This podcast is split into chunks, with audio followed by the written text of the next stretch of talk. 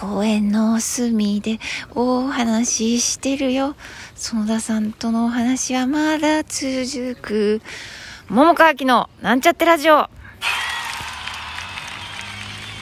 こんにちは、桃川きです。あの、さっき、私の、あの、出かけなあかん時間かどうかわからへんくて、えっと、ちょっとどうかなと思ったけど、まだ喋れる時間があったので、園田さんとお話を、えー、喋りたいと思います。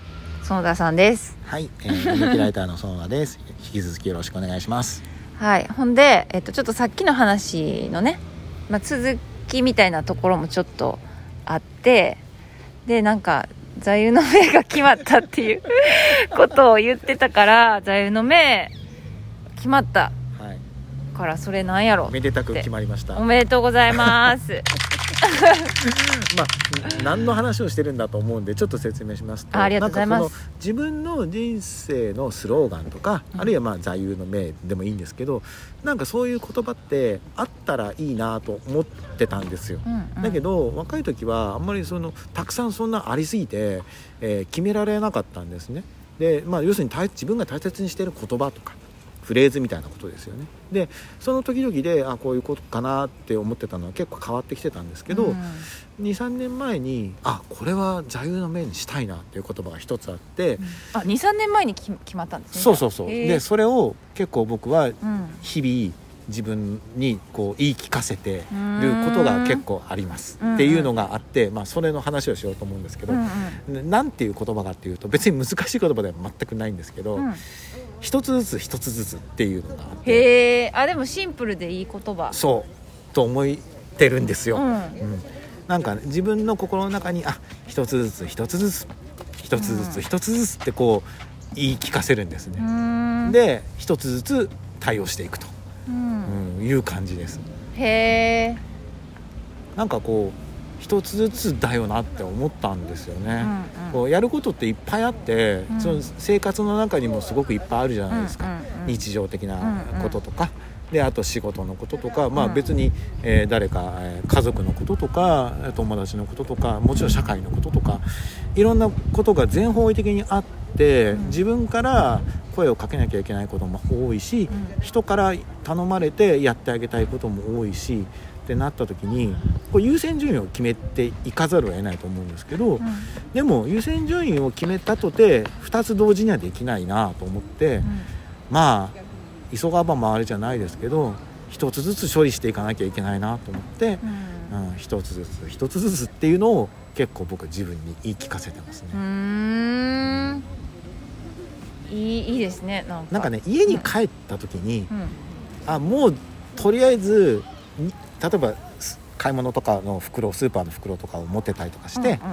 であもうこれ全部床に置いてすぐ寝たいみたいな時とかが あるんですけど、あーいやいやダメだダメだって、うん。まず着替えようみたいなところから 書いてうん。一個ずつ処理をしていっうんて、でパソコンを開けるとメールとかドバッとき、まあ、ドバッと来ることほど忙しくないんですけどでもまあメールが何本か来てて、うんあじゃあこれとこれは返信しなきゃいけないからじゃあ一個ずつ返信しようとか、うん。うん今これは明日にも回せるから明日、うん。でこれは今やった方がいいから今日みたいな感じで、い一個ずつ処理していくっていうことをやるとうん。かって気が付くと時間が過ぎていて、うんうんあ今日も一日が終わったみたいな。でそれは僕にとっては悪いことではなくて、うんうん。あのまあやいろいろやることがあって一個ずつだけどす物事が進んだなって思えるから達成感もあるし、うんうん。なのであのそういうふうに、えーいろいろやって日々過ごしています。あーでもこれはね私もめっちゃそういうとこありますね。なんていうかこうちょっとパニックになるんですよ。いろいろやることがいっぱいあると、うんうんうん。わーってなりがちやって、うん。昔とかは、うんでそういう時になんか一個ずつとりあえず終わ終わらして目の前のところから、うんこう一個ずつ牛歩でもいいからうん片付けていこううんみたいなことは前は結構思ってて、うん。まあ、今もまあ思ってるっちゃ思ってる思ってますうんかね、うなんか一つずつやっていくしかないよなっていうふうにそうなん思ですよえたんですよ。ね。そうなんですよね、だからもうそ優先順位はつけるけどその、あんまりそのなんつうの価値の優劣はあんまりなくて、うん。うん。だから洗濯物をうん。畳むことと、うん。あと大切なメールに返信することはまあ等しく価値があるうんんですね、でも、うんどっちかを先にやるけど終わったら次のことをやるわけでそれは一個ずつしか対応できないなっていう気がして、それをまあ積み重ねて日々があるっていう感じですね。だからなんか自分的には気に入ってるフレーズなので、うんうんうん。あこれが座右の銘にしようと思って。もし座右の銘を聞かれるってことないですけど 聞かれ今今も自主的に喋ってるんで 聞かれたわけじゃないんですけどあの座右の銘を聞かれたらいやうん。一つずつ一つずつっていうことを心に言い聞かせてますっていうふうに回答しようと構構えております。ありがとうございます。いやでも今聞いてて、うん。なんかその一つひ一つずつ一つずつのうん。その中のなんかちらっとこう言ってた、うん。等しく価値があるっていうのもなんかいいなって思いましたよ、うん。今聞いてて。うん。なんかそのややるべきその、順番は決めるんですけど、うんうんうん。でもそこのその価値の優劣はあんまないんですよね、うんうんうん。うん。だからやっぱみんな大事だよなって思うわけですよ。いやそそれ、うん。そうそう思えるのがすごい素敵やなって思ったんです、ね。うん。食器も使ったら洗わなきゃいけないし、うん、だからうん洗うことも大事っていうね、うん。でも使ったからこそ今日のご飯も美味しかったなってみたいなこともまああるので、うんうんうん。やっぱそれをこう順番に処理していくっていう感覚ですかね。うん、なんかあのいい感じで年を取ってきたんだろうなっていう気は自分でも正直ありまあすね。うん。ーなるほど。年取ったなって思ったりするいやもう全然しますよ。しますします。うん。あのうん。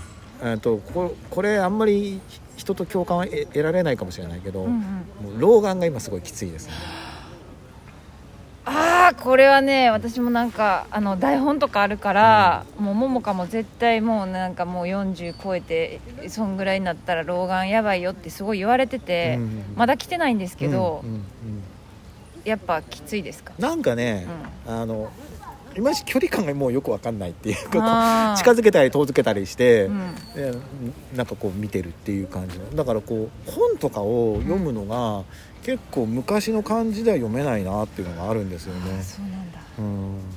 まあ仕事で読まなきゃいけない資料とかもたくさんあるから結局は読むんですけど、うんうん。今だと僕その眼鏡かけてるんですけど、裸眼でほとんど見た方が見やんうんうんすいのは外して見てますね。うん。やっぱそのそういう細かい字が読めなくなったっていうことと、うん。ざっくりしたことになったって結構つながってくるんですけど、うん。細かい字とか読めないともう何でもいいやっていう感じにだんだんなってきてうん。まあいいやもう別にみたいな。ただ原稿の文字間違っちゃうの怖いから、うん。そこだけは気をつけてるんですけど、だからまああの老眼はもちろんこ個々人によって程度が違うのでう分かんないですけど、でも多分40過ぎると結構大内小なり結構ね来るはずなんですよ。ねね。うんだから同世代の人と飲み行ったりすると、メニューとかがこうみんなでみんなでこうやって見たりして、うん。近づけたり遠づけたりしうんうん。て見て、それはそれでなんかあ楽しい感じもししなくもないですけどね。確かに。ん。どんな感じになるんやろなんか私も裸眼で、うん。視力そんな悪くないから、うん。目いい人ほどなりやすいってすごい言われてて、あー。いつか来る、来るうんのかしら、うん。なんかいつか老眼のが来たらうんまたゲストに呼んでください。わかりました。老眼のあ話をしまし突然来るんですかねそういうのね。あのはって気が付く時は突然だと思う。あ突然？もちろん徐々になになんだろうけどなんか最近見づらいよなみたいなことではってなるのはある日ある日ある朝突然にな感じだと思いああますそうなんや。なんか私台本も大きい文字が嫌でなんかたまに大きく印刷される場合とかうん。すごい嫌なんですけど、うん。ちっちゃくしたい派やけうん。ど、それができなくなったりするのかなと思って。なんか手帳とかに書く文字とかが結構変わったかも、昔は結構さ細いペンでうん。ちっちゃく書くのが僕も好きだったんだけど、うんうんうんうん今もうそれだと何書いてるのかよく分かんないから書き方自体が変わった気がしますね、へー。老眼トーク できたらいいですね。できたらいいですね。じゃない。私はいやなりなりたくない。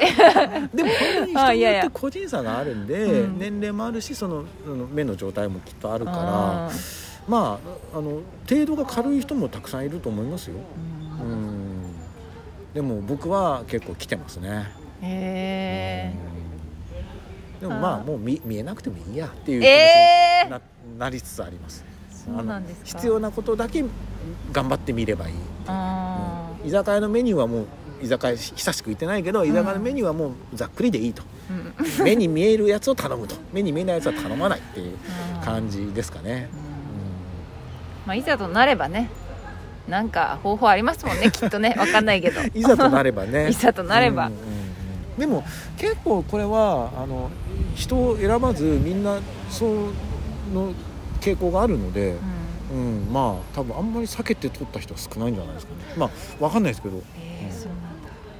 まあちょっと覚悟もしつつ、でも自分はならないと思っとこうと思います。ああでもそれは大あの大事だし、ね。